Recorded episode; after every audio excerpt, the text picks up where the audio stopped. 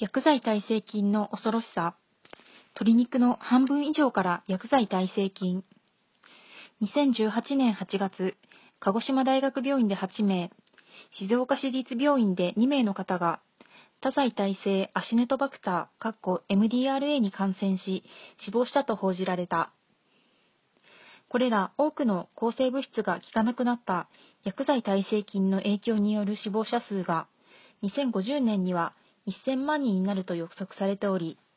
今回のような報道を見るとその現実味が増す。畜産と薬剤耐性菌。日本は抗生物質、かっこ抗菌剤使用量の約3分の2を畜産分野が占めており、畜産分野での取り組みは急務だ。アニマルライツセンターは多剤耐性菌、かっこ以下薬剤耐性菌というのリスクを減らすためには、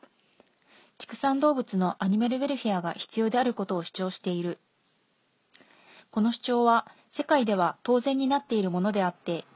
FAO、各国際連合食糧農業機関も、OIE、世界動物保健機関も、ワンヘルスやバイオセキュリティのためのアニマルウェルフェアが必要であるとしている。単純に畜産分野での抗生物質を減らせばよいのではない。アニマルウェルフェアの5つの自由を担保することなく、安易に抗生物質の使用を減らしてしまえば、ただ単に動物が苦しんで死んでゆくだけ。より病気が蔓延し、バイオセキュリティが崩れるというひどい結果になるだろう。そうなれば、今ですら保たれていない動物の最低限の福祉は、さらに悪化することになる。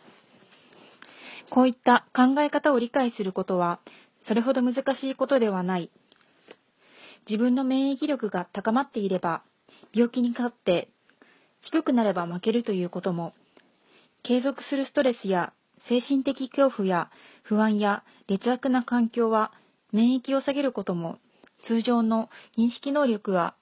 能力や常識があればわかることだ。しかし、薬剤耐性菌とアニマルウェルフェアの関係についての認知度が上がっていない理由は、その医学用語やら病名やら薬剤名の難しさにある。畜産がどう人間への危険性につながるのか整理してみよう。畜産から人間へどういう影響が？畜産と薬剤耐性菌の関係性で分かりやすいのは以下の2つだろう。1、畜産物や農場からの伝播の可能性。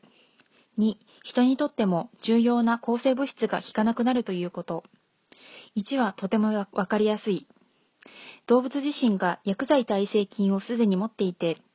薬剤耐性菌入りの畜産物を消費者は多数食べているし、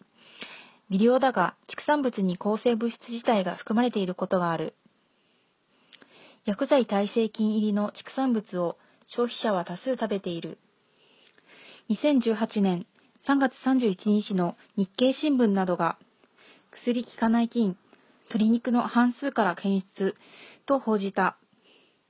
厚生労働省の食品の安全確保推進研究事業で2015年度から2017年度の3年間行われた食品の薬剤耐性菌の状況を調査したもので、ESBL という薬剤耐性菌が国産の鶏肉69%から検出されたという衝撃的な内容を含んでいた。この ESBL、基質特異性拡張型ベータラクタマーゼ酸性菌は薬剤耐性菌の一種で多くの抗生物質が効かない。その強い菌が市販されている鶏肉に高頻度に含まれているということだ。しかも国産の方が割合が割合が明らかに高い。鶏肉だけでなく、採卵系の糞からも検出されている。また、他の研究でも立証されており、例えば、香川大学の研究では、市販鶏肉では68.0%が ESBL を保有していたという。オランダの2017年の研究では、鶏肉よりも牛肉の方が暴露される割合が高いという結果も出ている。これはもう一歩進んだ研究で、調理方法も関連づけており、牛肉の方が火を通し切らないことが多いので、暴露されやすいと結論づけている。畜産物に抗生物質自体が含まれている。基準値を上回る抗生物質自体が肉や卵自体から検出されることはあまりない。基準値を超えている場合は、食品衛生法により違法になる。ただし、基準値以下では含まれていることがある。厚生労働省が規定した基準値を安全と感じるかどうかは人それぞれかもしれないが、含まれないことに越したことはないだろう。だってあなたは病気で治療したいわけではないのだから。環境に流れ出ている。上述の調査では、糞にも薬剤耐性菌は含まれていることが分かっているが、糞は農業にも使うし、何らかの形で農場から外に出される。糞が乾燥した埃は相当舞い散っている。日本では未だ未だに糞尿が垂れ流されているような劣悪な農場も存在している。養豚場は下水処理を備えるようになってきているが、汚物を取り除いたら放流されている。これらに薬剤耐性菌も含まれている可能性が高いという。には、より人を脅かす可能性がある。薬剤耐性菌は、なかなかの勢いでより強くなってゆく。人が抗生物質で重篤な病気を治療しようと思った時も、もはや効かなくなっているということになる。感染が怖いのではなくて、薬剤耐性菌は治療しようとした時薬がないという状況を生み出すことが怖いのだ。畜産動物に与える抗生物質と人の治療に必要な抗生物質は共通ものものが多数ある。耐性菌の成長は人には止められないが、畜産動物を使って耐性菌の成長を促進してしまった可能性が高いというわけだ。コリスチンの例がわかりやすい。最後の切り札、コリスチンの耐性を持つ菌が日本でも、大多数の抗生物質が効かない薬剤耐性菌に感染した場合、慎重により強い抗生物質を投与することになる。次なる薬剤耐性菌を生み出し生み出してしまう可能性があるため、病院はできるだけ抗生物質は使いたくないと考えることが多い多いようだが、そうも言っていられない時が来る。今、最後の切り札と言われている重要な抗生物質がコリスチンだ。冒頭の多剤耐性アシネトバクターに感染した際にも有効である可能性がある。感染症治療ガイドなどの海外のガイドラインでは、他の系統の抗生物質で効果が認められなかった多剤耐性を持つ感染症の治療には、コリスチンを用いた治療が推奨されている。国内でも抗生物質使用ガイドラインなどに掲載されるようになっている。この重要な薬剤は、他の抗菌薬に耐性を示した以下の菌などへの感染時に使われる。多剤耐性グラム陰性肝菌。多剤耐性アシネトバクター、カッコ MDRA、気質特異性拡張型ベータラクタマーゼ、カッコ ESBL。多剤耐性緑脳菌、カッコ MDRP。多剤耐性グラグラム陽性球菌、パンコマイシン耐性要求菌、カッコ VRE。ミチシリン耐性黄色ブドウ球菌、MRSA。しかし、これまでコリスチンは畜産分野で飼料添加物、予防目的としてたくさん使われてきた。しかし、2015年11月に中国で豚や鳥から MCR1 という耐性遺伝子を持つコリスチンの耐性菌が発表され、大騒ぎになった。中国はすぐに対応。翌年7月26日に飼料添加物としての使用停止を発表。発表から8ヶ月という速度の対応がなされた。MCR1 は日本やその他の国でもすぐに発見され、上述の厚生労働省の食品の安全確保推進研究事業でも2年連続で検出されている。2015年はまだ検査自体ないが、2016年の調査では、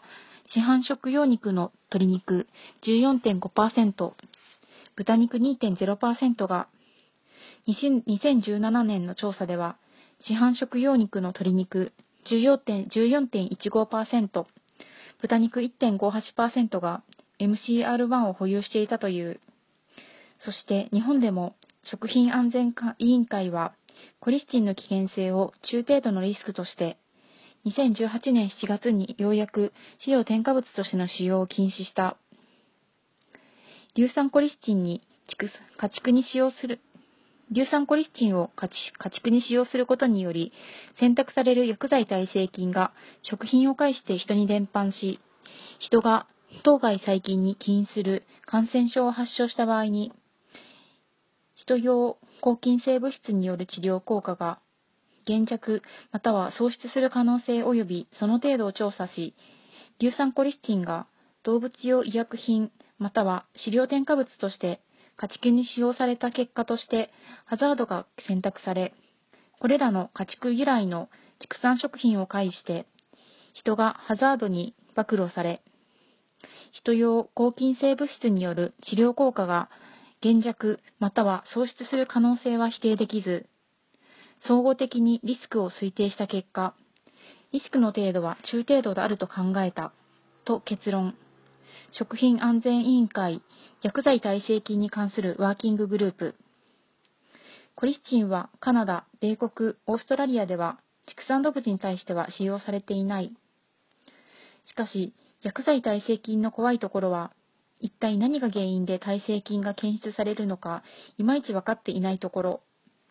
そして、特定の抗生物質の投与をやめても検出がなくならないところだ。一度強くなった菌にとって何もわざわざ弱くなる必要性はない。自然界や動物の体内の中で着々と育ってゆく。普段は静かにしているものだから誰も気がつかない。コリスチンは過去50年間畜産分野で使い続けられてきた。